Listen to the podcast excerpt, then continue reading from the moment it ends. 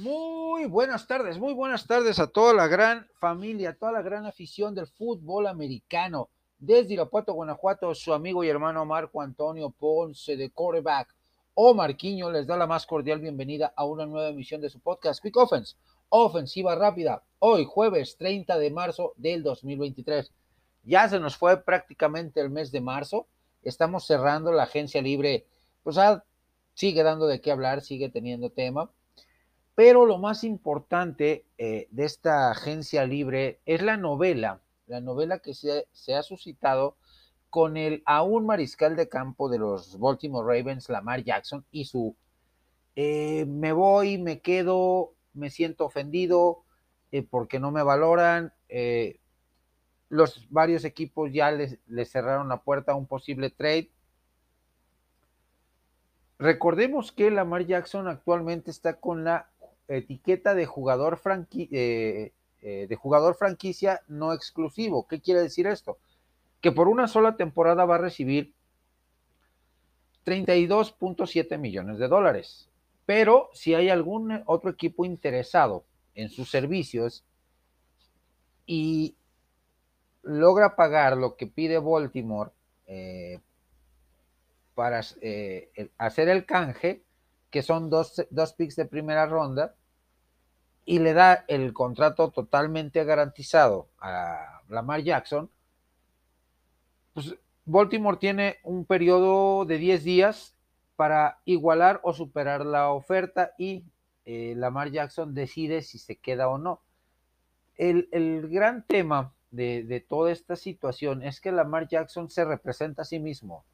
Y al no haber un intermediario, al no haber una persona como tal en, en, el, eh, en las negociaciones, pues se ve un poquito empantanada la situación, porque el jugador eh, ve, vio o está viendo, más bien está viendo la situación de lo que firmó de Sean Watson con un, su rival divisional con los Cleveland Browns, un contrato totalmente garantizado por cinco años, 238 millones de dólares, y eh, pues quiere lo mismo, quiere lo mismo, un contrato a largo plazo, eh, con todo el dinero garantizado, pero eh, creo que las negociaciones, creo que fue un caso excepcional el de, el de Sean Watson con el equipo de Cleveland. ¿Por qué? Porque para tener un contrato 100% garantizado, pues tienes que dejar en, en, un banco, en una cuenta bancaria depositado entre el 80 y el 90% del contrato, que es una cantidad brutal.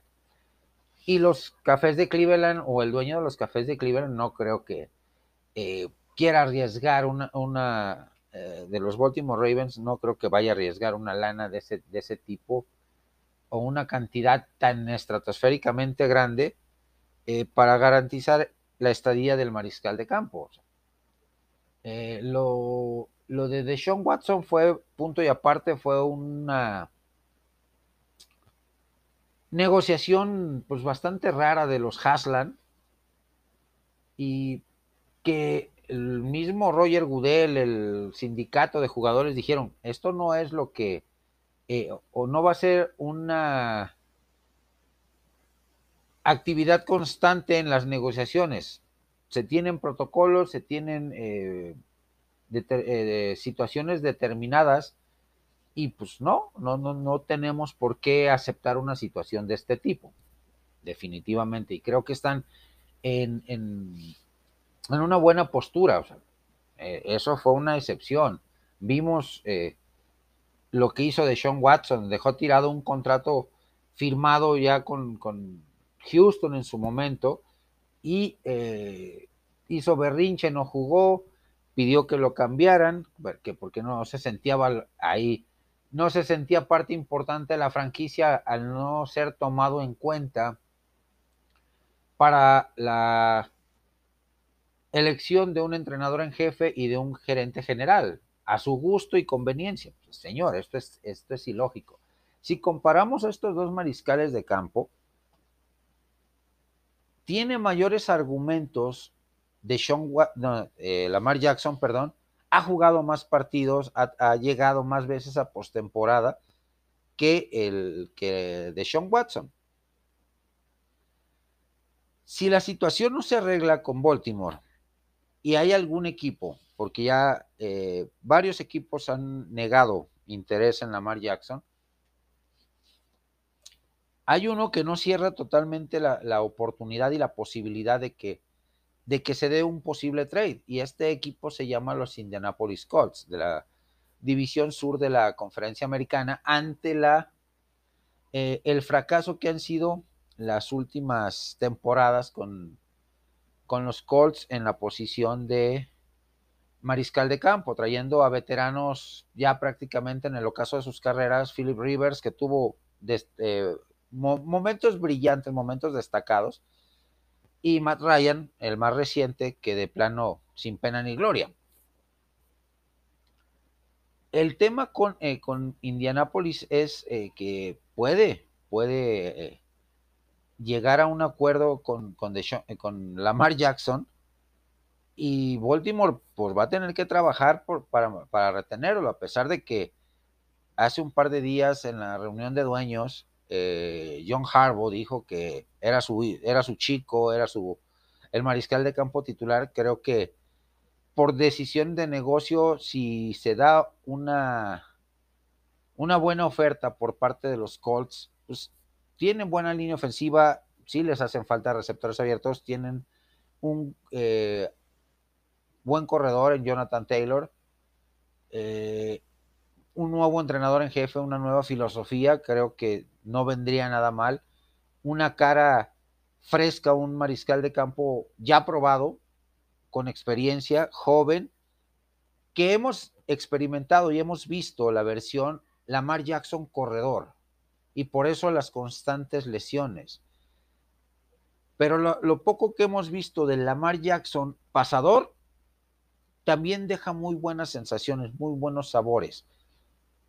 Y creo que pues, en un equipo eh, como Indianápolis, que está en, proceso de reconstrucción, empezar a reconstruir alrededor de un mariscal de campo joven, ya probado en la liga, que ya ha sido MVP, que ya ha tenido momentos muy destacados, pues creo que eh, sería más conveniente o sería lo más ideal eh, y sería una relación bastante, bastante amistosa, bastante interesante de explorar, de, entender, de desarrollar Lamar Jackson con el equipo de Indianápolis, porque en Baltimore definitivamente, eh, conforme pasan los días, conforme se va haciendo esta novela de más capítulos, más lejos se ve una, una luz al, final del túnel. Y esto va a ser desgastante para la franquicia, desgastante para el jugador. Eh, e, este constante estira y afloja para que se quede el jugador y si se quedara, si se queda, va a ser una mm, situación bastante compleja, ¿eh? bastante, bastante compleja, por el tema de que no va a estar cómodo, psicológicamente no va a estar al 100%, no va a estar eh, concentrado al 100% en el, en el tema de el terreno de juego. ¿Por qué? Porque siempre va a estar el, el, fantasma, siempre va a estar la sombra del contrato, de la etiqueta franquicia, jugador no exclusivo, de el eh, que no se siente valorado, que no cree merecer, a pesar de lo que ha hecho eh, en el mercado, de, en, su, carrera como tal, eh, sus estadísticas, sus números, su aporte para la franquicia no han sido lo suficientemente fuertes argumentos para que, le den un contrato a largo plazo con una buena cantidad garantizada pero no el 100%. Eh, creo que definitivamente a esta novela le quedan muchos capítulos, a este, em, eh, pues sí, eh, trama, todavía le queda mucho hilo de dónde cortar y pues vamos a darle seguimiento. ¿Qué opinan ustedes, mis amigos? ¿Creen, creen que va a tener un final feliz eh, Lamar Jackson y se va a quedar en Baltimore o se va a los Colts de Indianapolis? Escucho sus comentarios, puntos de vista en mis diferentes redes sociales. Hacemos una breve pausa y regresamos. Siguiente, siguiente tema a, tocar dentro de, este, de, este subprograma. Y tiene que ver con la actualidad de los Dallas Cowboys de cara, de cara a el próximo draft colegial a llevarse a finales del mes de abril en Kansas City, eh, Missouri.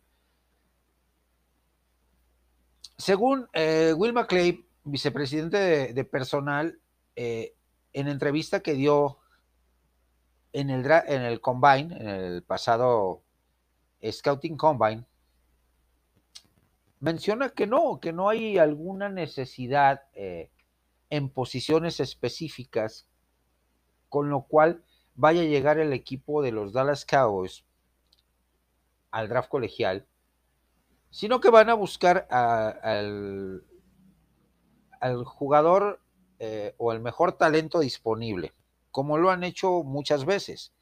Y creo que algunas veces les ha funcionado y algunas tantas más ha sido el peor error que han cometido. Ha, sido el peor pecado, e, el peor acto de soberbia. Pues sí, sí tienen eh, las recontrataciones eh, que tuvieron durante la agencia libre y las firmas de, agentes libres, pues fue cubrir huecos que se tenían y dar profundidad en, otros, en, otros, en otras posiciones. Eh, se recontrata a Dente Fowler a la defensivo de muy, de muy buena actuación la temporada pasada. Se recontrata a Takarish McKinley también a la defensivo para dar profundidad. Eh, recontratas a Leighton Banderesh, a Donovan Wilson, a Cooper Rush, a CJ Godwin, traes eh, proveniente de Las Vegas a Trent Sieg, eh, long snapper, a un tackle para darle profundidad a la, línea ofensiva, Shuma Edoga de Atlanta, traes a Ronald Jones, que no tuvo una muy buena temporada con los actuales campeones Kansas City Chiefs, y recontratas a Rico eh, corredor. Pero creo, sinceramente, y me gustaría escuchar sus puntos de vista, eh, amigos aficionados de la estrella solitaria, para ustedes, ¿cuál es el top 5?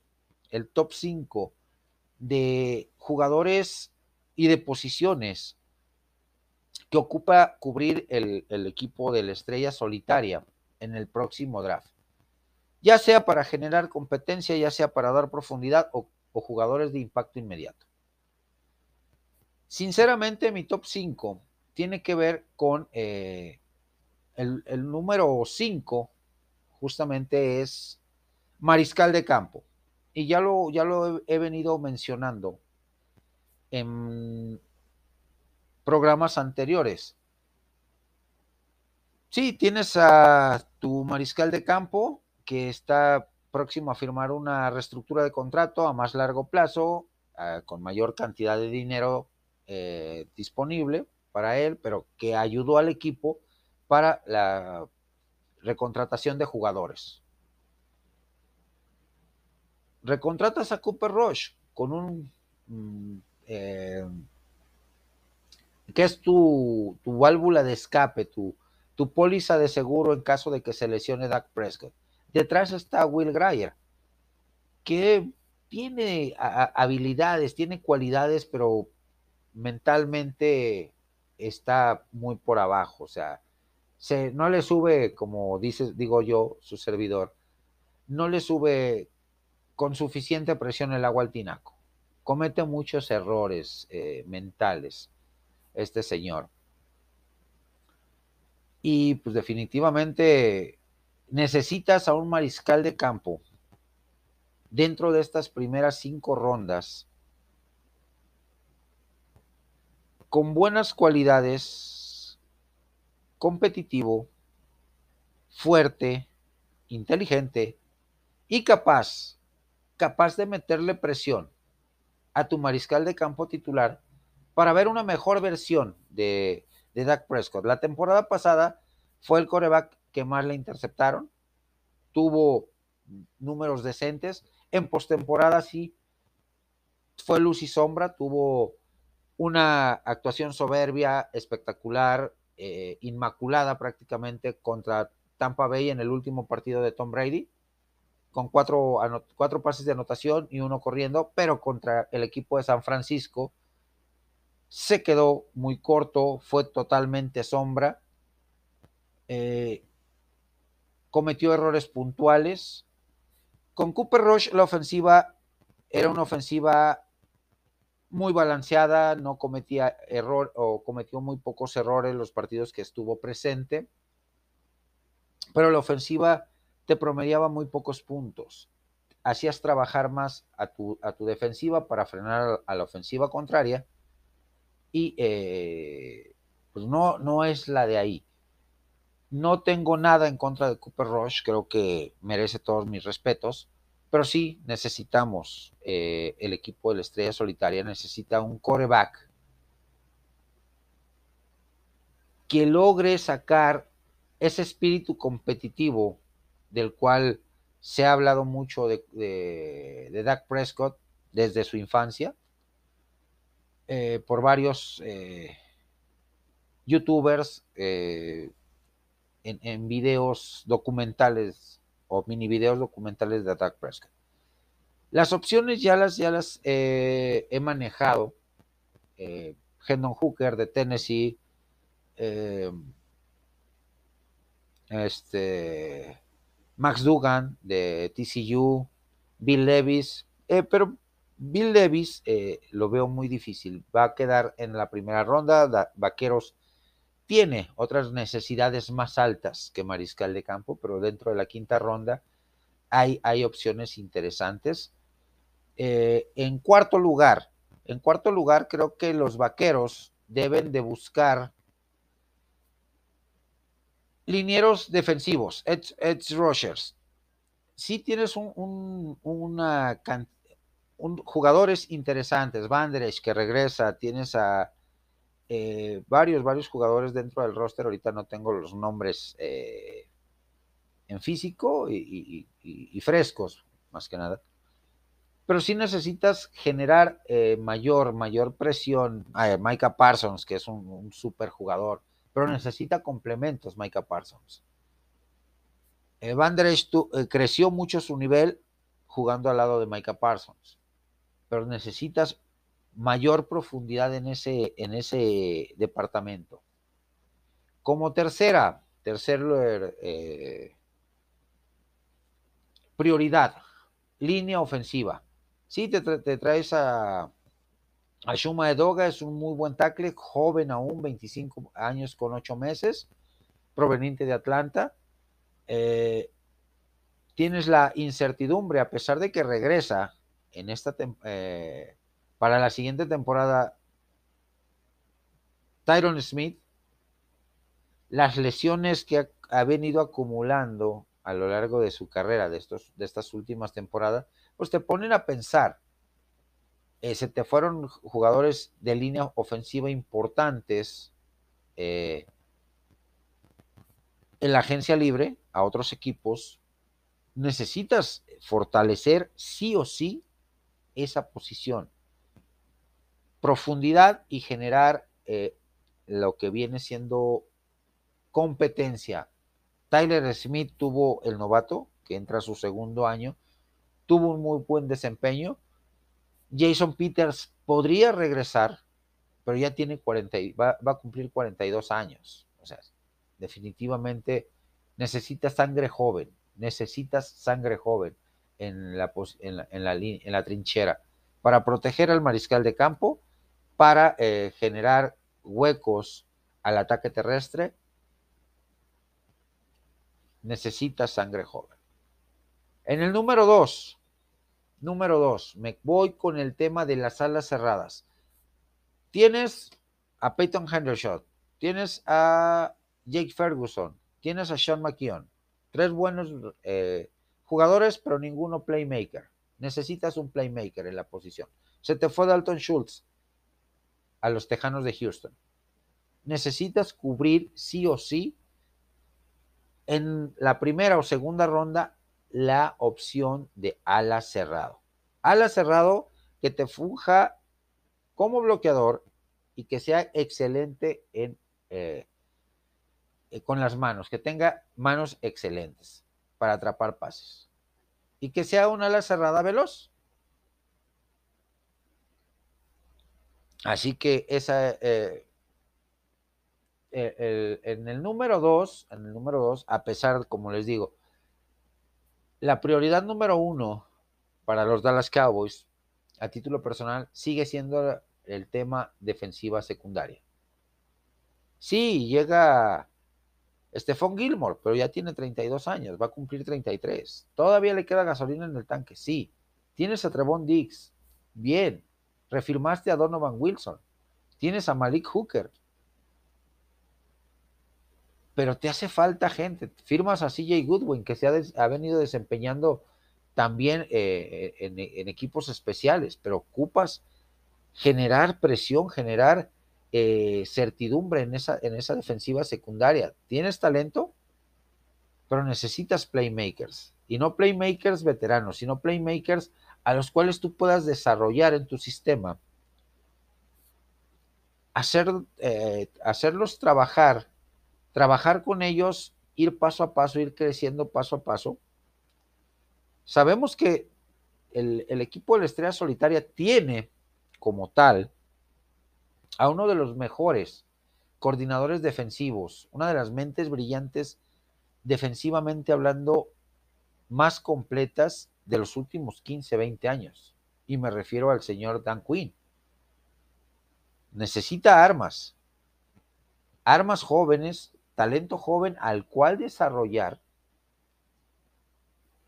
para ir creciendo juntos, para ir eh, generando esa, esa identidad con el equipo.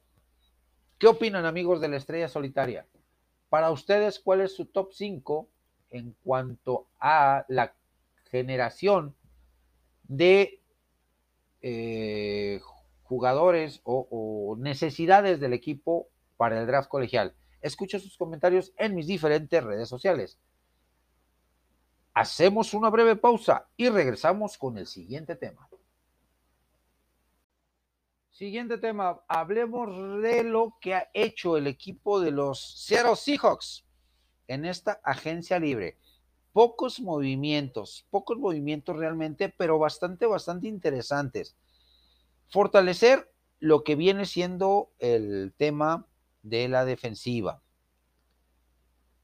Traer jugadores o refirmar, más bien, a jugadores eh, como Gino Smith, que es bien merecido, tiene eh, la extensión de contrato que firmó por tres años. Pero creo sinceramente que han sido movimientos certeros, prácticos, inteligentes por parte del equipo de los Seattle Seahawks. Eh, Dremont Jones, ala defensivo, eh, que llegó de Denver al equipo de Seattle, fortalecer a la defensiva. Creo que eh, tienen, tienen, eh, tuvieron una muy, un muy buen equipo, pero sí, la defensiva fue un punto bastante discrepante la temporada pasada para el equipo de los Seattle Seahawks. También Julian Love, de 25 años, eh, safety, safety libre de los proveniente de los gigantes, que tuvo, tuvo buenos momentos con el equipo de los gigantes que también llegaron a postemporada, igual que, que. Así que bastante, bastante eh, interesante este movimiento para fortalecer la defensiva secundaria del equipo de los eh, Seattle Seahawks. Jaren Reed, ala defensivo de 30 años, veterano, pero todavía con mucha gasolina en el tanque, proveniente de los Green Bay Packers. Creo sinceramente que eh, pues sigue, eh, se, mostró, se mostró esta tendencia defensiva de parte de Pete Carroll y de su gente, tomando en cuenta que fue parte de lo que eh, tuvo el equipo de Seattle como, como carencia o debilidad la temporada pasada.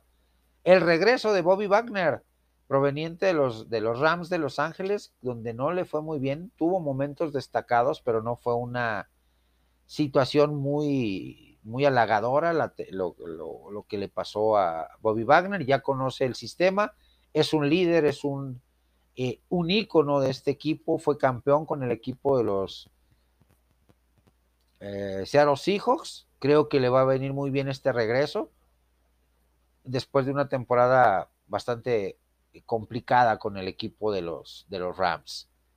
Tiene 32 años con 7 meses, así es que todavía hay mucha gasolina en el tanque. La recontratación de Drew Locke, mariscal de campo, con 26 años, 3 meses, un contrato de una sola temporada, creo que, que está, está bastante bien, un, un coreback que mostró mucha inestabilidad con el equipo de los Broncos de Denver, que se tenían altas expectativas en él y que probablemente eh,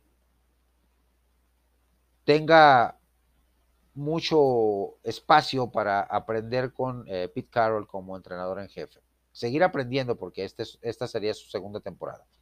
Devin Bush, proveniente de los eh, Pittsburgh Steelers. Nuevamente, movimiento defensivo. 24 años, 6 meses. Devin Bush, que empezó muy bien su carrera con el equipo de Pittsburgh, pero después de la lesión vino a menos, vino a menos.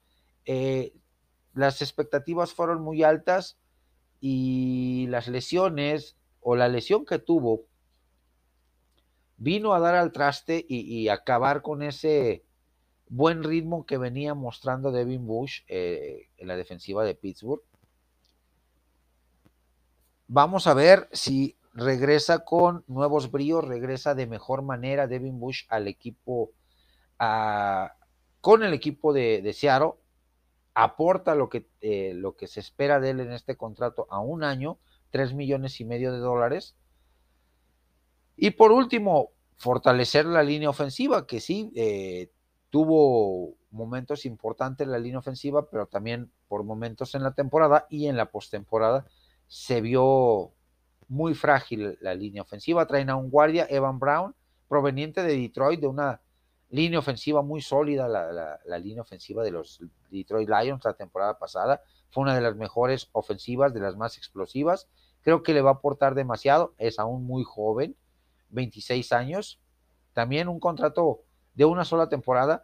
Dentro de las prioridades del equipo de Seattle de cara al draft colegial, creo sinceramente, eh, y me gustaría escuchar el punto de vista de, toda la gran afición de los Seattle Seahawks, el top 3, receptores abiertos. Sí, tienes a Tyler Lockett y tienes a DK Metcalf, pero te hace falta profundidad. Corredores también.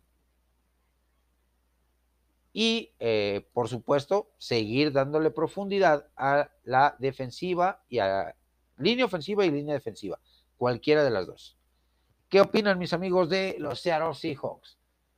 ¿Cómo ven ustedes los movimientos realizados hasta el momento por el equipo eh, de, los, de los Seahawks en agencia libre? ¿Cuáles son las prioridades que ustedes ven de cara al draft colegial para su equipo? Leo y escucho sus comentarios en mis redes sociales. Hacemos una breve pausa, terminamos este tema y regresamos con el siguiente. Siguiente, siguiente tema, mis amigos. Vamos a hablar, o voy a hablar, sobre las firmas de la agencia libre del equipo de los Pittsburgh Steelers, uno de los equipos con más tradición, más afición aquí en el territorio mexicano y creo que a nivel global. Creo que ha hecho muy una agencia libre bastante, bastante interesante, bastante interesante con las refirmas de contratos y, las nuevas adiciones, dando profundidad y, cubriendo huecos que tenía que cubrir.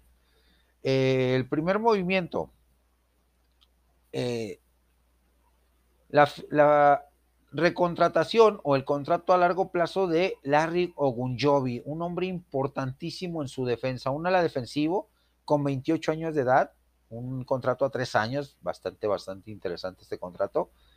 Eh, tuvo muy buen aporte la temporada pasada, fue un jugador importante, fue un jugador eh, que dejó, que dejó cosas muy interesantes, así que creo que eh, fue un movimiento muy, muy bueno por parte de los Pittsburgh Steelers.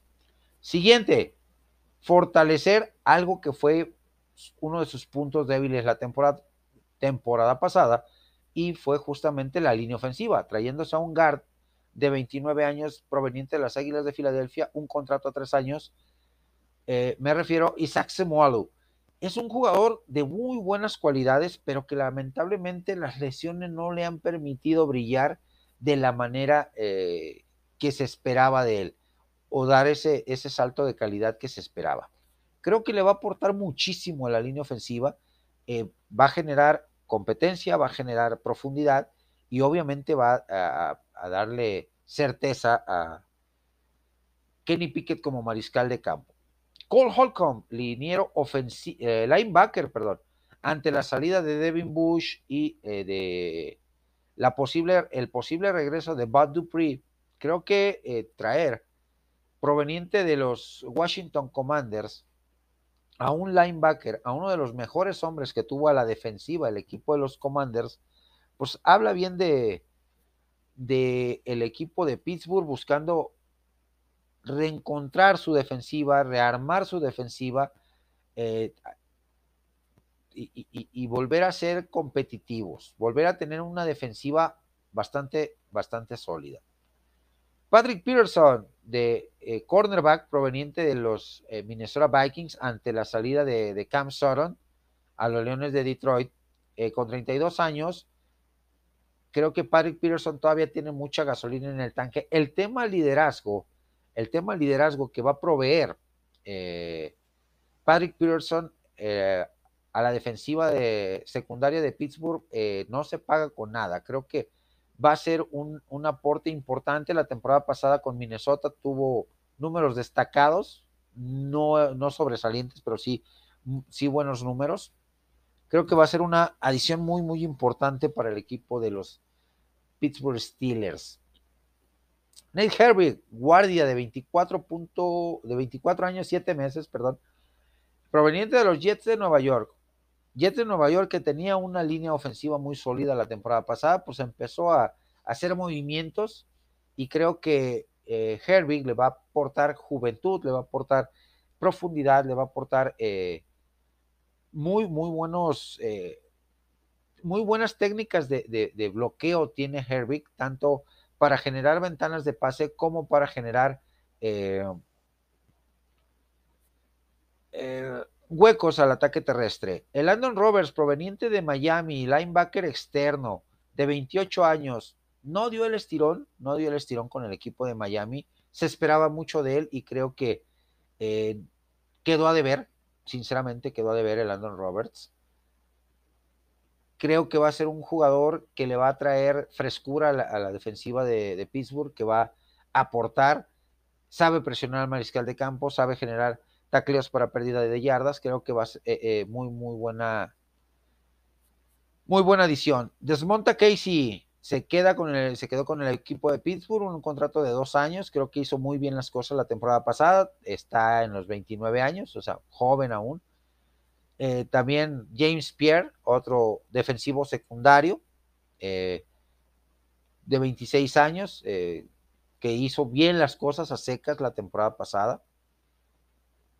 Le Raven Clark, tackle derecho, right tackle de 29 años, proveniente de Tennessee. La línea de ofensiva de Tennessee pues, fue una línea ofensiva que tuvo buenos momentos la temporada pasada, a pesar de lo desastroso que fue la temporada.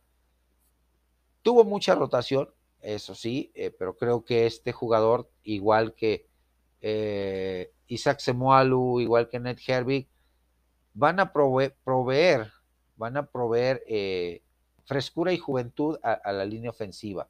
Pero no por decir juventud, no quiere decir que no tengan experiencia. Son jugadores que ya traen experiencia, que ya tienen dos, tres o hasta cuatro temporadas eh, y que pueden, pueden generar, generar mucha, eh, mucha empatía, muchos momentos interesantes a la, defensiva o a, la, defensiva de, de Pittsburgh. Keanu Neal, strong safety de 27 años, de, proveniente de Tampa Bay, eh, al equipo de Pittsburgh, dar fortaleza, dar profundidad a la defensiva, creo que es un muy buen movimiento. Y el regreso del ala cerrado Zach Henry, que se queda con Pittsburgh, 26 años de edad, creo que un muy buen movimiento, un complemento ideal eh, para Pat Fremont, sabe bloquear muy bien, tiene manos seguras, es un, muy buen, un muy buen ala cerrado. Creo que han sido movimientos muy interesantes por parte de, los Pittsburgh Steelers. Dentro de las tres necesidades que tiene Steelers a título personal, de cara al draft colegial, línea ofensiva, sigue siendo línea ofensiva, defensiva secundaria, a pesar de los nombres que llegaron y de lo que ya hay en roster, creo que siempre generar competencia y, traer jugadores frescos que se puedan ir desarrollando dentro de tu sistema te, da un valor adicional. Y, por supuesto, receptores abiertos. Tienes buenos, pero necesitas más playmakers. ¿Qué opinan mis amigos de los Pittsburgh Steelers? ¿Qué calificación dan ustedes a lo que se ha hecho hasta este momento en agencia libre para su equipo? Yo le doy un 8. Ya, de acuerdo a cómo se vaya dando la temporada, pues puede ir subiendo o bajando la calificación. Así, a golpe, a primer golpe, a, golpe de primera vista, una, una calificación de 8. ¿Qué opinan? Para ustedes, ¿qué calificación merece esta agencia libre? ¿Y cuáles son las tres prioridades del equipo de Pittsburgh de cara al draft colegial de este 2023? Leo y escucho sus comentarios en mis diferentes redes sociales. Hago una breve pausa y nos movemos al siguiente tema. Siguiente, siguiente tema. Vamos a hablar vamos a hablar con un gran rugido. Primero, saludar a mis amigos y hermanos de la gran afición de los Detroit Lions en todo México y a nivel internacional. Hablar de la agencia libre de los Detroit Lions, que ha sido bastante, bastante interesante, bastante atractiva, muy inteligente, muy mesurada por parte de Dan Campbell, del eh, gerente general, del dueño del equipo como tal llevando jugadores en posiciones donde les hacía falta. Así fue una, ah, o ha sido hasta el momento, porque esto no termina hasta que empieza la temporada como tal, pero una agencia libre cubriendo necesidades, prioridades dentro de lo que es este equipo. Su, su talón de Aquiles la temporada pasada fue la defensiva entonces, se dieron a la tarea de buscar jugadores eh, interesantes, atractivos, jóvenes aún, de, para, para cubrir huecos y necesidades en temas defensivos. Arrancaron con la firma de Cam Sutton, eh, cornerback de 28 años proveniente de los Pittsburgh Steelers. Cam Sutton, tremendo talento, un jugador eh, muy bueno, un jugador muy inteligente, líder, líder, líder como tal. Eh, creo que va a venirle muy bien a este equipo esta, esta edición defensivamente hablando. Alex Anzaloni, linebacker interno de 28 años, que consigue una extensión de contrato con el equipo de la ciudad de los motores eh, por tres años, 18.75 millones de dólares. Muy, muy bien. Eh, para darle profundidad a la, al, al ataque terrestre proveniente de los Chicago Bears, un jugador para, para mí muy desaprovechado con los, con, los, con los Bears y que creo que aquí va a explotar, me refiero a David Montgomery. Con 25 años, 8 meses, pues es un jugador explosivo, chaparrón, eh, que corre muy bien por fuera de los tacles, que corre muy bien por dentro de los tacles, que tiene manos muy seguras, creo que le va a venir muy bien a esta defensiva. También firmó un contrato bastante, bastante interesante de tres años, 18 millones de dólares. Eh, se queda John Cominsky a la defensivo, eh, uno de los jugadores eh, que ya conocen el sistema, que ya está empapado de la filosofía de Dan Campbell y del coordinador defensivo. Creo que ya este regreso, esta firma de Kominsky por dos temporadas, pues le va a ayudar al equipo. Todavía, todavía es joven, todavía es muy, muy joven, 27 años. C. Garner Johnson, proveniente de los subcampeones eh, Philadelphia Eagles, le va a proveer liderazgo, fortaleza, seguridad a la defensiva secundaria. Es un safety bastante, bastante interesante, de muy buenas hechuras, un playmaker realmente, Sean C. Garner Johnson, de 25 años, creo que llegó, llega, en muy buen momento de su carrera a fortalecer un, una defensiva secundaria de los Detroit Lions, que fue una de las más castigadas la temporada pasada. Emmanuel Mosley, cornerback de 26 años de los San Francisco 49ers. También un jugador cumplidor, un jugador eh, bastante, bastante interesante de ver. Creo que eh, llega a un, a un equipo donde va a ser mejor aprovechado como, que como lo fue en San Francisco. Graham Glasgow, un guardia ofensivo de 30 años, ya eh, entrando a los 30, pero con una gran capacidad de bloqueo, de apertura de, huecos para el ataque terrestre, eh, con muy buenas técnicas de bloqueo, sinceramente. Me quedo con eh, que es una muy buena adición para la línea ofensiva para proveerle protección a Jared Goff y proveer buenos huecos al ataque terrestre que va a estar comandado por DeAndre Swift y por eh, David Montgomery.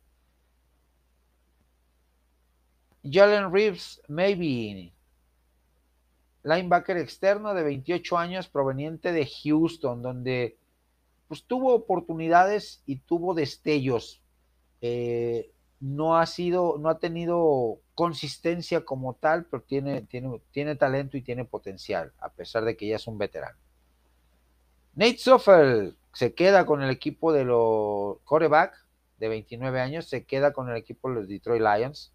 Jake McQuaid, eh, long snapper de 35 años proveniente de los Dallas Cowboys, eh, para las patadas de goles de campo, de eh, puntos extra, patadas de despeje, creo que le viene muy bien. Y recontratan a Michael Buckley, bateador de 26 años, 27 eh, años, que tuvo muy buena temporada, que creo que se ganó este, esta eh, renovación de contrato por una sola temporada. Para mí, creo que debieron de haber jugado y haber ido por más con este pateador. Y por último, eh, para la línea ofensiva se queda Matt Nelson, eh, tackle de 27 años. Creo que eh, un contrato de 150 mil dólares, o sea, muy poquito.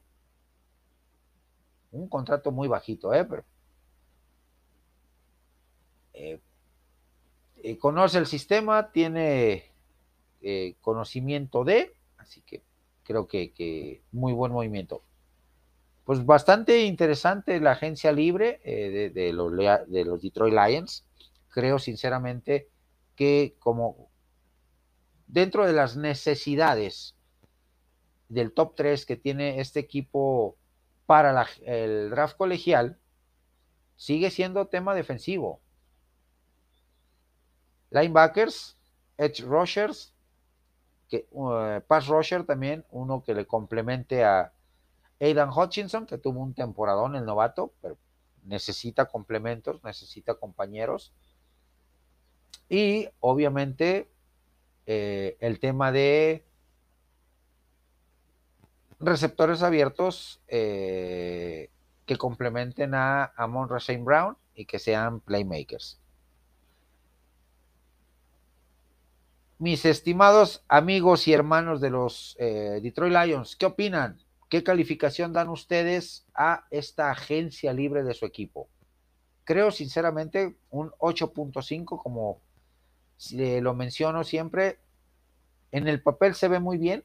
Vamos a ver ya en la ejecución, en el partido a partido, qué pueden aportar los que llegan, los que se quedan y los que van a llegar vía draft.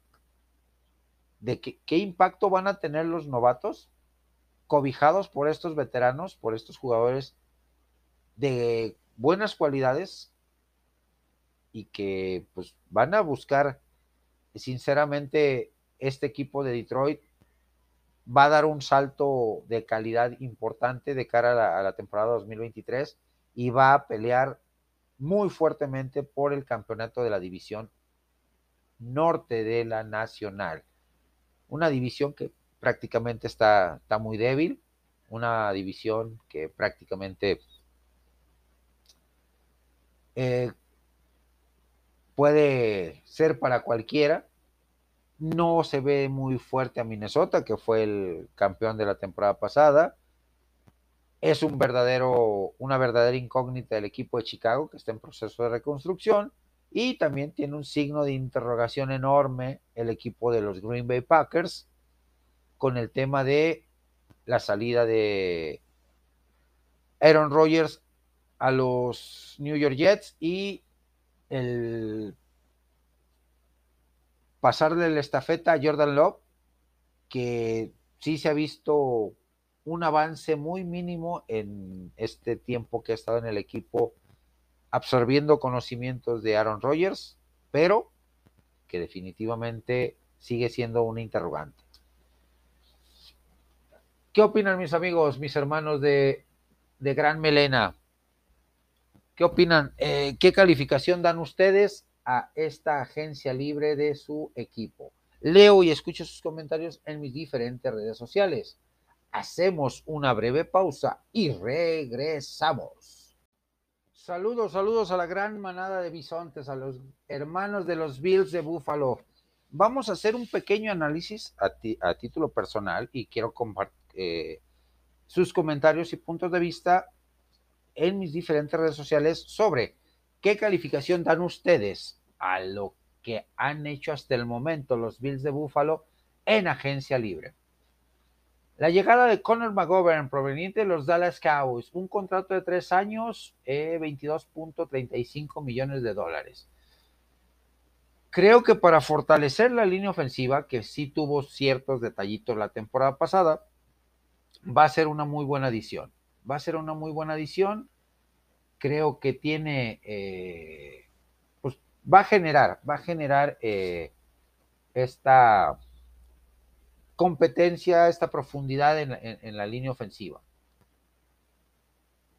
Una firma que era sí o sí eh, prioridad para el equipo de los Bills de Buffalo era retener justamente a uno de sus líderes defensivos, Jordan Poyer que tiene 31 años, que es un veteranazo, que es un jugador eh, todo punto norte, liderazgo, y que tenían que retenerlo y darle un, una extensión de contrato de dos, tres años. Le dieron una, uno de dos años, creo que bastante bien ganado, por 12 millones y medio.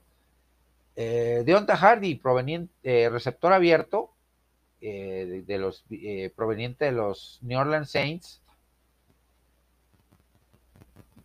veloz, inteligente, de corredor de buenas rutas, de manos seguras. Creo que le va a aportar mucho, a mucho, mucho, mucho a la, a la ofensiva, perdón, a la ofensiva. Jordan Phillips, a la defensivo de, lo, de 30 años de edad, se queda con el equipo, alguien que ya conoce el sistema, alguien que ha sido eficiente, ha sido, eh, ha aportado de, de muy buena manera al equipo proveniente de los Rams de Los Ángeles, el peor campeón defensor del Supertazón, llega un guardia, David Edwards, para fortalecer la línea ofensiva de 26 años, este, un contrato a un año. Eh, bastante, bastante interesante. Eh, creo, que, creo que va a aportar y va a dar eh, certeza a la línea ofensiva. Trent Sherfield, receptor abierto proveniente de los Miami Dolphins, que no tuvo los reflectores que tuvo Tyreek Hill, que tuvo Jalen Waddle, pero que fue muy efectivo, que tuvo sus su momento de brillar y lo aprovechó, tuvo sus, oportunidades de hacer jugadas importantes y lo hizo. Así que va a ser una muy buena adición. Demian Harris, eh, running back, running back del equipo proveniente de los eh, Patriotas de Nueva Inglaterra. Conoce al equipo, lo enfrentó varias veces eh, en su estadía con los eh, New England Patriots. Le va a aportar, definitivamente le va a aportar al ataque terrestre que va a estar comandado por eh, James Cook esta siguiente temporada. Va a ser un complemento adecuado para James Cook. Se queda David Quesenberry, tackle derecho, 32 años de edad, 32 eh, años, 5 meses. Alguien que es una garantía en la línea ofensiva, que pues sí, la, edad ya está empezando a cobrar factura, pero creo que todavía tiene gasolina en el tanque y puede aportar. Proveniente de los eh, Houston Texans, coreback de 27 años, Kyle Allen. Pues creo que va a aportar, creo que va a aprender, eh, va a aportar eh, experiencia porque ya tiene eh, emparrillado recorrido. Pero sí, definitivamente el equipo de los Bills de Buffalo necesitan un coreback veterano, arriba de los 30, 32 años, que esté detrás de Josh Allen. Y por último, Taylor Rapp, safety proveniente de Los Ángeles Rams. Un jugador cumplidor, un jugador interesante, que no, no hemos visto todo su potencial, pero que tiene, tiene muy, muy buenos argumentos. De cara al draft colegial, a título personal, creo que al equipo de los Bills le hace falta línea ofensiva, el top 3 de su servidor. Eh, receptor, eh, a la línea ofensiva, eh, defensiva secundaria y eh, alas cerrados. ¿Qué opinan mis amigos? ¿Cómo ven? pues yo le doy un 8, un 8 a, a lo que hicieron, tanto los jugadores que retuvieron como los que firmaron, creo que van a ser de aporte importante para el equipo de los Bills de Buffalo, que van a seguir dominando la, la división la división este de la americana, sin duda la van a seguir dominando, pero creo sinceramente que hay, hay, hay potencial para este equipo para dar ese siguiente paso de calidad eh, en, en postemporada. ¿Qué opinan? ¿Qué opinan ustedes, mis amigos? Leo y escucho sus comentarios en mis diferentes redes sociales. Hacemos una breve pausa y nos movemos al siguiente tema hablemos un poco de temas del fútbol americano colegial de los Estados Unidos. Y tiene que ver con el equipo de los Cuernos Largos de Texas. ¿Por qué? Porque como dice el dicho, no hay eh, plazo que no se cumpla y tiempo que no se llegue. ¿A qué me refiero? Vamos a ver en competencia por la posición de mariscal de campo en esta universidad a el mejor prospecto proveniente de una familia de tradición, eh, como lo es Arch Manning, que se hablan maravillas de este mariscal de campo, que se hablan que es eh, la combinación perfecta entre eh, potencia, velocidad, ejecución, que es la versión remasterizada y más avanzada de su tío Peyton Manning. Salón de la Fama y ganador de dos anillos de Supertazón. Eh, va a competir contra Quinn Evers, eh, mariscal de campo de la, del equipo de los de los cuernos largos la temporada pasada.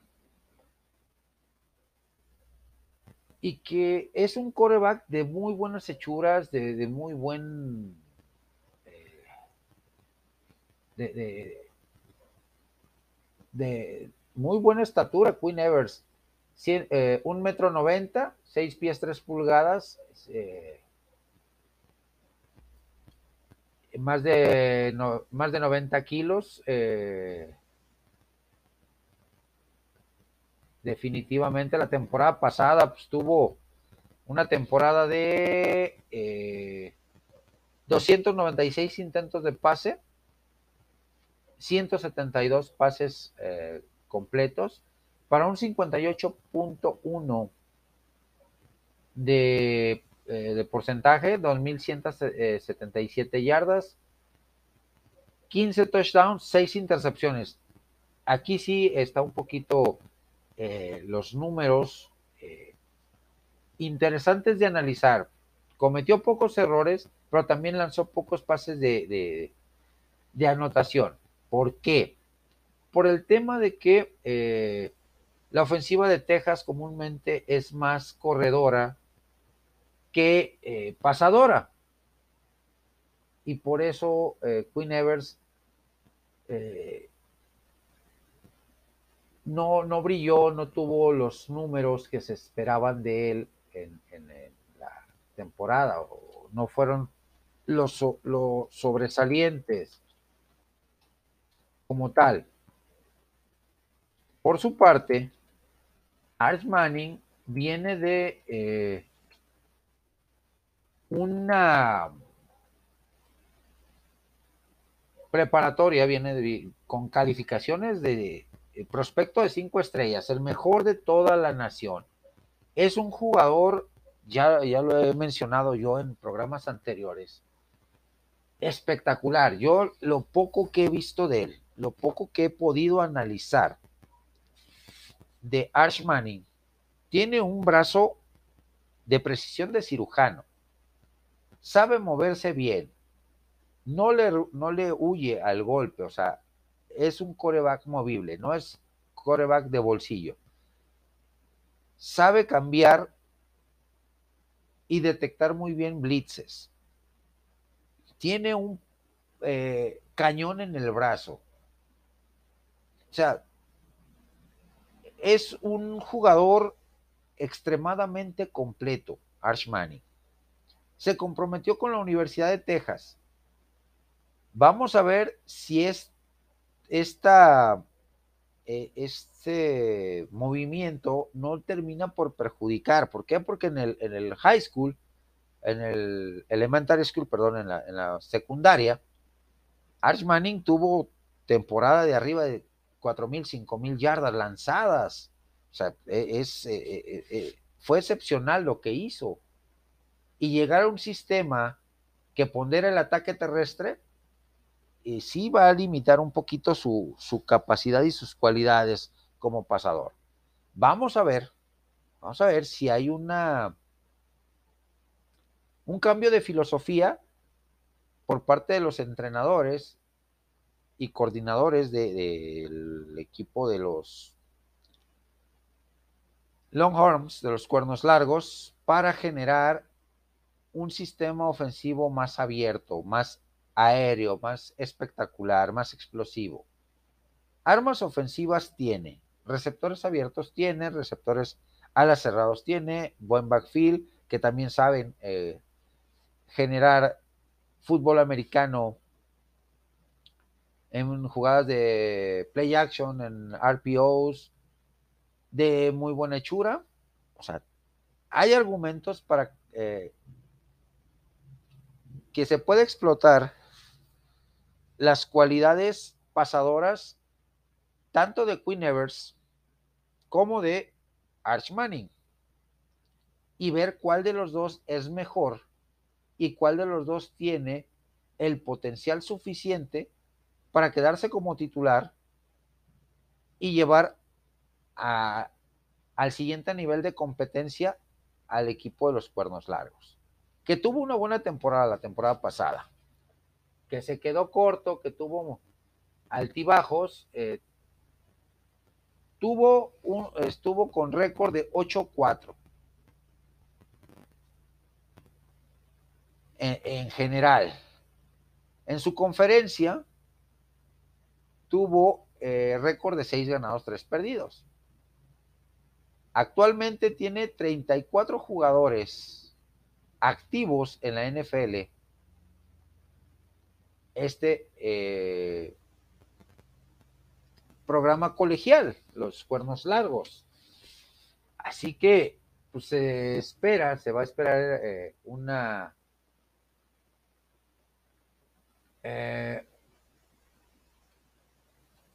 se espera una mejor temporada. El actual, el actual entrenador de, y, por lo cual, por el, motivo por el cual se decantó Arch Manning en llegar al programa de los cuernos largos es justamente Steve Sarkisian, que es un eh, excelente desarrollador de mariscales de campo, de jugadores ofensivos. Eh, utiliza sistemas, eh, esquemas tipo ofensiva profesional. Esto es Steve Sarkisian. Esto le puede ayudar tanto a Queen Evers como a Arch Manning. La gran pregunta es, y me gustaría conocer su punto de vista, es, no eh, pesará, pesará el apellido Manning a la hora de elegir al titular, tomando en cuenta que tanto Queen Evers como Arch Manning son jugadores con un tremendo potencial, con tremendas cualidades, que son dos eh, buenos mariscales de campo, que son dos excepcionales líderes que tienen liderazgo, que es lo más importante, que saben trabajar eh, con temas de improvisación, le pesará a Sarkisian el apellido Manny a la hora de que cometa un error, un solo error, Evers en, algún partido para meter a Arch Manning y de plano sentar a Evers bastante, bastante interesante. tenemos que ver y seguir muy de cerca este equipo de los cuernos largos la próxima temporada. Para darnos cuenta de, este, de esta competencia que va a estar realmente espectacular de los dos eh, mariscales de campo, Queen Evers y Ash Así que, ¿qué opinan mis amigos? ¿Pesará o no pesará el apellido Manning a Steve Sarkisian en los Cuerdos Largos de Texas. Escucho sus puntos de vista en mis diferentes redes sociales. Hago una breve pausa y me muevo al siguiente tema.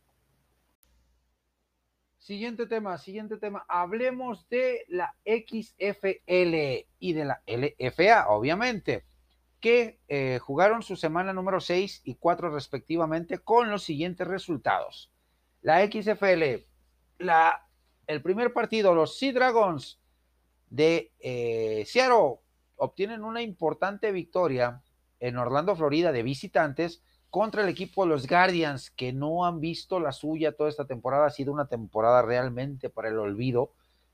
Con cero ganados, seis perdidos. Eh, los Sea Dragons amplían su marca a cuatro ganados, dos perdidos con esta victoria de 26 puntos a 19.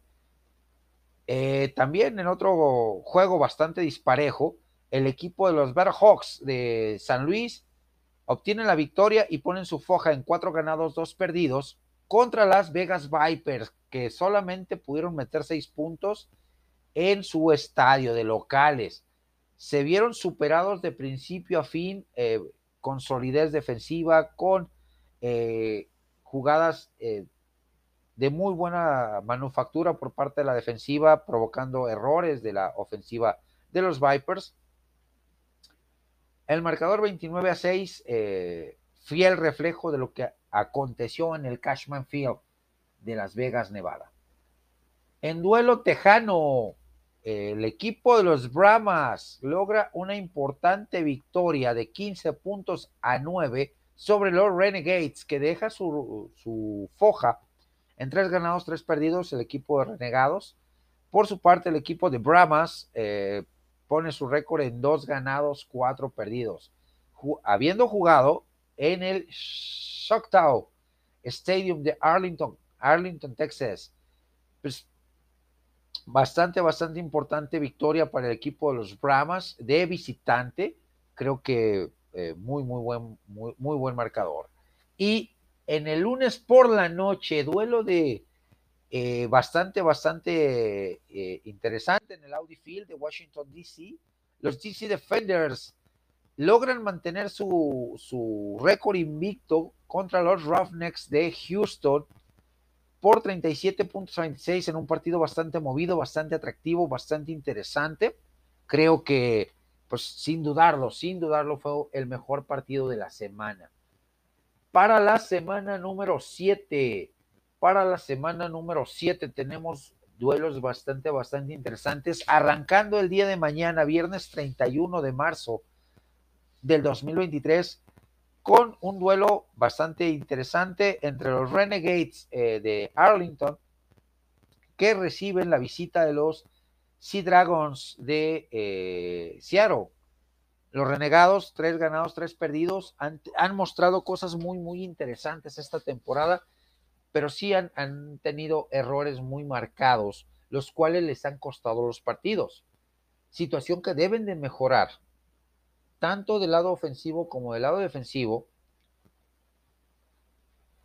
para cerrar de mejor manera la temporada.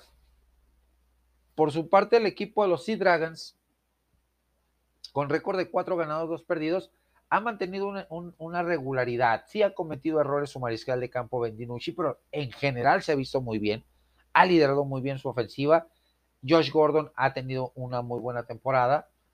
El ataque terrestre también ha sido muy sólido. La defensiva ha jugado a un muy buen nivel, la defensiva de los Sea Dragons. Me quedo con el equipo de los Sea Dragons para la obtención de la victoria. Para el día sábado tenemos dos partidos. Duelo de desesperados prácticamente en el Cashman Field de Las Vegas. Las Vegas Vipers con un ganado, cinco perdidos contra los Brahmas con dos ganados, cuatro perdidos. Vienen de realidades diferentes estos dos equipos.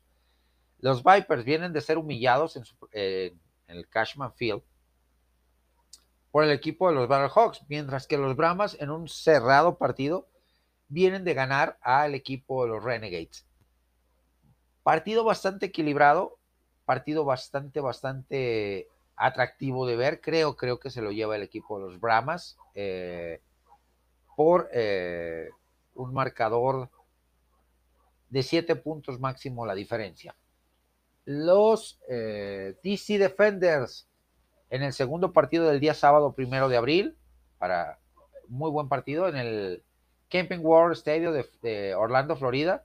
Los Guardians, que han tenido una temporada realmente para el olvido, espantosísima, horrible, se enfrentan al equipo invicto, a los Defenders, de, a los DC Defenders, que tienen solidez defensiva, que tienen explosividad ofensiva, tanto en ataque terrestre como aéreo. Creo que va a ser un partido prácticamente un día de campo para los defenders que se quedan con la victoria. En duelo muy parejo en el TDSU Stadium de Houston, Texas, los Roughnecks de Houston le hacen los honores a los Battlehawks vienen de realidades diferentes los Battlehawks de tener un día de campo contra el, eh, el equipo de los Vipers, viéndose bien ofensiva y defensivamente, con solidez, con eh, contundencia. Por su parte, el equipo de Roughnecks tuvo un tremendo partido, un, partido emocional y, físicamente muy desgastante contra el equipo de los Defenders, buscando quitarles el invicto, pero no lo lograron. Eh, creo que va a ser un partido cerrado, creo que va a ser un partido intenso y se lo lleva el equipo de los Roughnecks de Houston. Movámonos rápido con la LFA, la LFA que jugó su semana número 4 con partidos bastante, bastante interesantes. Los Reds de eh, la Ciudad de México logran una importante victoria en un tremendo partidazo contra el equipo de los Galgos de Tijuana. Los Raptors Derrotan al equipo de los jefes de Ciudad Juárez, lo cual le costó el trabajo al entrenador en jefe de los jefes, que con cero ganados, cuatro perdidos, eh, una incertidumbre total, un playbook eh, bastante, bastante em, sin pies ni cabeza, defensiva y ofensivamente no había por dónde el equipo de los, perdón, al equipo de los jefes eh, pudiera hacer algo. Tuvo momentos de brillantez, tuvo momentos destacados donde competía, pero semana tras semana venían siendo eh, los mismos errores los que les costaban los partidos. En un tremendo, tremendo partido, el mejor de la semana, los mexicas contra los caudillos, caudillos en un partido dramático, espectacular, logra mantener el invicto y derrota 42 puntos a 34 a los mexicas. Los dinos logran derrotar al equipo de los gallos de gallos negros de Querétaro que han caído en un bache de resultados el equipo queretano 33 puntos a 7 el actual campeón está tomando vuelo el equipo de fundidores tremendo, tremendo partido. Le pasó por encima a los Reyes de Jalisco que venían teniendo un muy buena, muy buen inicio de temporada, una temporada bastante atractiva de los, de los Reyes, pero terminaron por ceder, terminaron por perder. Para la siguiente semana, el equipo de eh, Reyes, buscando eh, la sorpresa, la campanada enorme, se enfrenta al equipo sorpresa, al equipo de reciente fundación, pero que es una verdadera eh, eh, máquina de hacer puntos, de hacer jugadas espectaculares a la ofensiva, a la defensiva, me refiero a los caudillos. Va a ser un partido complicado para el equipo de Reyes, que quiere retomar el, el buen paso que tuvo al principio de temporada, pero definitivamente, definitivamente Caudillos está en otro nivel. Me quedo con caudillos para la obtención de la victoria. Mexicas contra Raptors. Duelo prácticamente en la Ciudad de México. Los Raptors del Estado de México, los Mexicas de la Ciudad de México. Dos equipos que vienen de realidades diferentes. Los Mexicas vienen de perder en un tremendo partido, eh, de perder en un tremendo partido contra Caudillos. Por su parte, el equipo de Raptors viene de ganar de manera apretada también a un equipo de jefes que pues ya despidió a su entrenador en jefe, ya despidió a su entrenador en jefe, lamentable, y pues ahora viene una nueva filosofía al equipo de los eh, jefes. Me quedo con el equipo de Mexicas para la obtención de la victoria. Jefes contra Reds. Eh, jefes, pues una temporada para el olvido, cuatro partidos jugados, cuatro derrotas, cometiendo los mismos errores partido a partido, no aprendiendo de los mismos. Y Reds, eh, que viene de un resultado bastante favorecedor, una victoria contra el equipo de los Galgos de Tijuana, así que el equipo de Reds viene motivado, también un equipo de reciente creación que está teniendo una muy, muy buena temporada. Así que eh, eh, me quedo con el equipo de Reds para la obtención de la victoria. Galgos contra Gallos, Galgos contra Gallos. Tremendo partido, tremendo, tremendo partido. Dos equipos que vienen de derrota.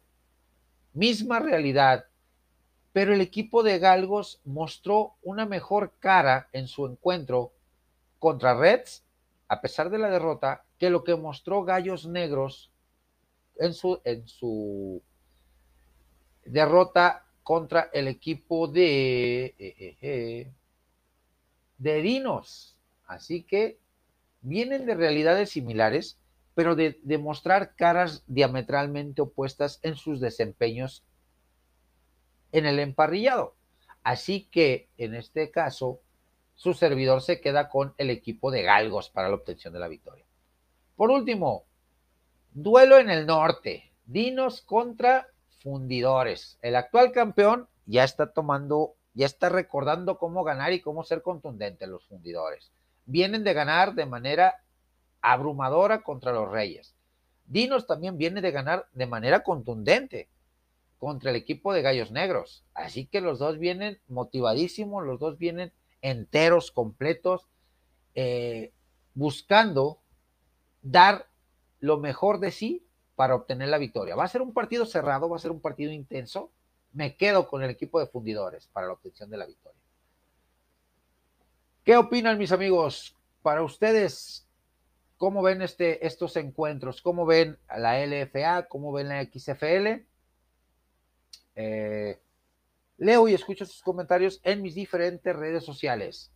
Hacemos la última pausa del programa y nos movemos al último tema del mismo. Pausa y volvemos. Vamos, vamos por el último, último tema de este programa de hoy, 30 de marzo del 2023. La jugada final, la jugada con la que cerraremos esta ofensiva tiene que ver con el arranque, el arranque este eh, próximo 15 de abril, ya a casi nada estamos de que arranque la eh, temporada de la USFL en su segundo, en su segundo capítulo, en su segunda temporada. Para la semana número uno tenemos a los debutantes Memphis Showbats contra las Philadelphia Stars. Bastante, bastante interesante este partido. Eh, creo que lo gana Filadelfia. Los generales de Nueva York con Nueva Jersey, perdón, Nueva Jersey contra los actuales campeones Birmingham Stallions. Bastante interesante este partido, bastante cerrado. Creo que lo ganan los Stallions. Van de locales, van de locales. En el primer encuentro van de locales los Showbats de Memphis. Eh, y también tenemos las Michigan Panthers contra los Houston Gamblers el domingo 16 de abril. El domingo 16 de abril en el Simmons Bank Liberty Stadium de Memphis. Y por último, este partido, las eh, Michigan Panthers contra los Gamblers. Creo que va a ser un partido intenso, un partido cerrado. Los equipos se están preparando a tope totalmente a tope. Así que eh, le doy el triunfo a los Gamblers eh, en este partido. Y por último, los New Orleans Breakers contra los Pittsburgh Maulers. Bastante interesante, bastante intenso este partido. Me quedo con los Breakers. Se juega en el Protective Stadium. Acordémonos o recordemos que para esta temporada va a haber cuatro sedes. Eh, va a haber cuatro, cuatro, estadios, cuatro sedes que van, donde se van a jugar todos los partidos. Algo que a título personal no me parece muy justo para las eh, restantes franquicias. ¿Por qué? Porque nomás tenemos eh, estadio, lo que viene siendo el Protective Stadium, donde va a jugar Alabama, como en Birmingham, Alabama, donde van a jugar los Stallions, el estadio de los Showbats, el Liberty Stadium, eh, también está el, el Ford Field y se me escapa el nombre del cuarto estadio. Son cuatro estadios, pero son ocho franquicias. Sinceramente creo que si vas a querer competir o ser competencia directa de la XFL, tu USFL, tienes que permitir que cada una de tus franquicias tenga su propio estadio, juegue frente a su gente en su estado, en Pittsburgh, en eh, Nueva Orleans, en Filadelfia, en Nueva Jersey, en Houston. O sea, no mantener todo en una burbuja y decir, ah, nomás vamos a jugar en cuatro estadios. No.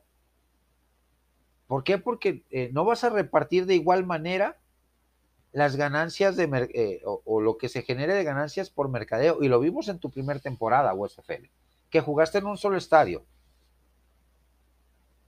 Nada más había gente en los partidos de los Stallions. En los partidos eh, del resto de las franquicias no había prácticamente aficionados. No se sentían identificados con el estadio.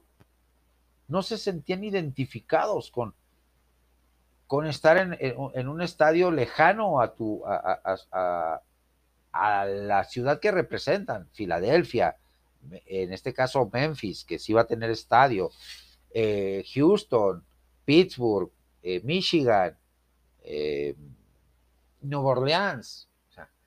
te hace falta esa apertura, USFL.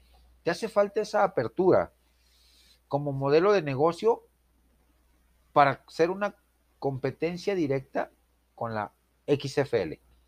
Que tal vez eh, cometió el error la XFL en esta su temporada de relanzamiento por de la temporada versión 3.0, de jugar o, iniciar su temporada prácticamente al cierre de la NFL. Una semana después de que se acabó el Supertazón, de que coronó la NFL a su campeón. Ese, ese, pero poco a poco, poco a poco ha ido escalando, ha tenido mejores eh, estándares, mejores niveles de asistencia en los estadios, mejores niveles de rating partido a partido. Las emociones han subido, partidos muy cerrados, partidos espectaculares con muchos puntos, otros eh, con marcadores cerradísimos.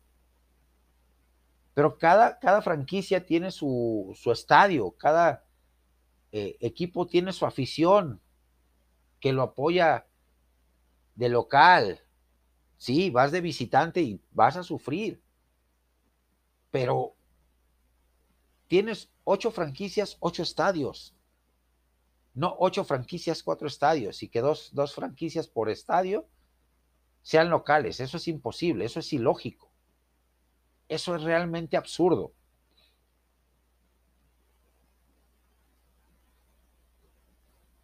Vamos a seguir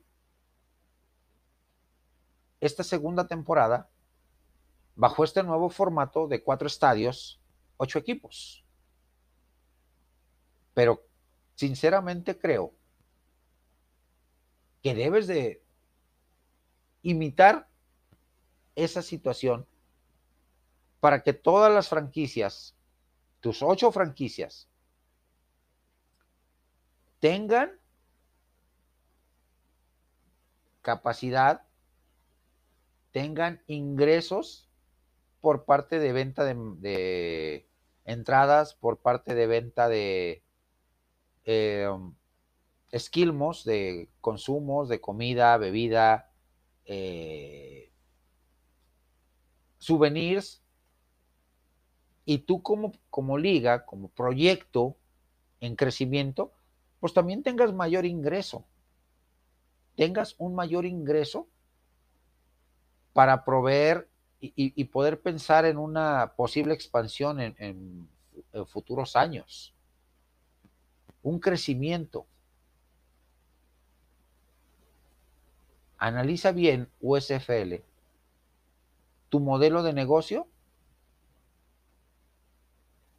y te vas a dar cuenta que si necesitas que cada equipo, cada franquicia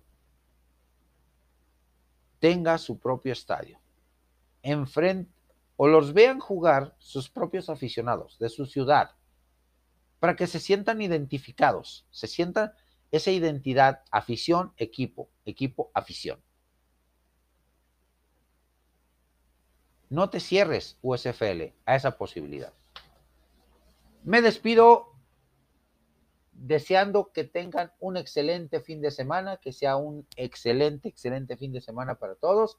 Saludos cordiales a toda la gran familia del fútbol americano, a mi hermano Mario Lorenzo de Islas Canarias, de allá de España, Oscar eh, Méndez de Durango, Héctor Manuel Salinas de Los Cabos, a mis hermanos de Banda NFL, un grupo de, de WhatsApp en el que comparto con varias gente que nos apasiona el fútbol americano, a mis hermanos de los grupos de fútbol americano de los Bills de Buffalo, de los Raiders, de los Dallas Cowboys, de los San Francisco 49ers y de todos, todos los grupos de WhatsApp en donde su servidor comparte puntos de vista.